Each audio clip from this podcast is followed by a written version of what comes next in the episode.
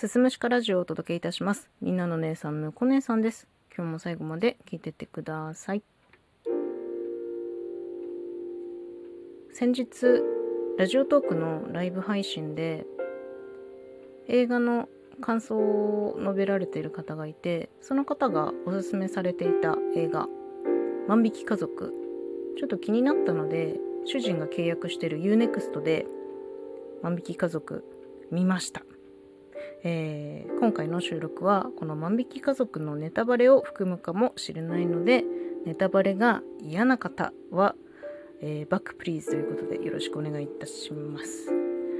先日ですね収録配信しましたハッシュタグ、えー、218番家族という概念っていうお話をさせていただいてるんですけれどもその続きのような話になっています。これはですねライブ配信でも万引き家族の感想は一度お話ししていてそれをもう一度自分なりにフィードバックして考え直してまとめて話してみようというものになっております、えー、私ですね収録配信の中で生きづらい社会について考えるということをやっているのでまあそれの一環にもなるかななんて思ってるんですけれどもまあ前置きはねさておいてこの万引き家族見た率直な感想としてはもうただひたすらに切なかった。うん。もう胸が痛くなるぐらい切なかったです、まあ、家族がねとあることをきっかけにバラバラになってしまった後で主演の安藤サクラが取り調べを受けてるシーンがあるんですけどその取り調べを受けているところで池脇千鶴かな？刑事役の池脇千鶴にママとかお母さんって呼ばれましたか？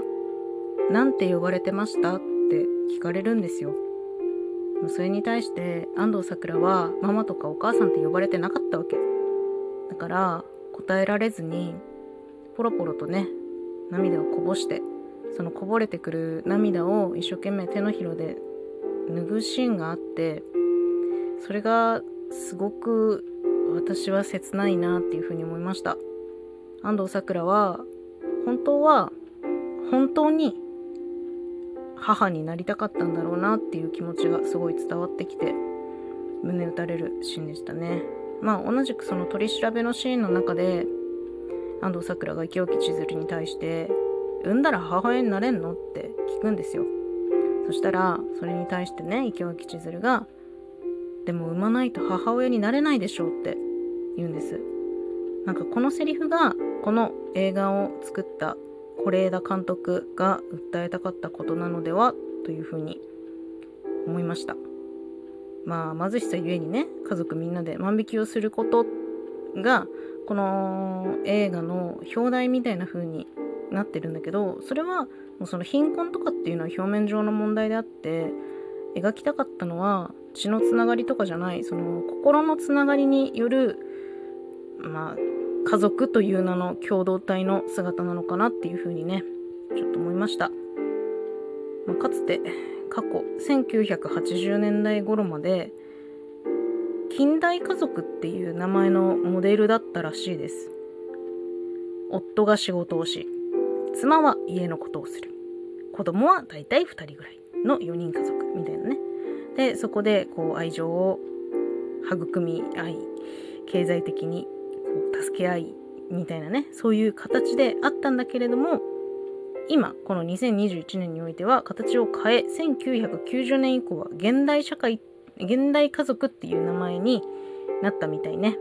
いわゆるどうだろうアニメとかドラマで描かれるようなあのドラえもんののび太くんちみたいなねクレヨンしんちゃんのしんちゃんちみたいなアットホームな家族とは今はこの現代家族っていうのは相用が違うというふうにネットで書かれておりましたね。こう家族の中でも精神的な剥離があったりとかして家族っていうかその一人一人個人個人の時代に移り変わってきてるのではないかなという話でございます。それによってその今の若者が結婚とか家族を持つことに対して希望を抱かなくなったその背景にはその家族間での精神的な剥離であったりとか、まあ、きちんとこう愛情でつながり合えていないものがあるからあ家族ってこんなもんかと思ったね若者たちは改めて自分の家族を持とうとは思わないわけですよ。うんまあ普通の感覚かなっていうふうに思いますけどね。まあ、そういったことが、まあ、現代の晩婚化とか少子化とかまあもう結婚もしないで独身のままでいる人の多さの背景なのではないかというふうに書かれている記事もありました。で、私はね、その過去、過去っていうか最近撮った収録で、家族感がぶち壊れてます。私自身は。で、まあ、家族というか、主人、私っていうその構成要因として、うん、点として存在しているっていうふうに感じてるんだけど、それはもうこの社会の変化とか育ってきた環境を考えれば全然不思議なことじゃないんだなっていうふうに思いましたね。私が見たこの映画「万引き家族」で描かれていた、まあ、言っちゃったら疑似家族なんですけどこの疑似家族は是枝監督なりの家族間への問題提起なのではないかなというふうに映画を見て思いました。うん、非常に面白い映画だったので、まあ、機会あれば見てみてほしいなというふうに思います。今日は映画万引き家族についてのお話とそこから見える家族のお話をさせていただきました。最後まで聞いていただいてありがとうございました。また次回もよろしくお願いします。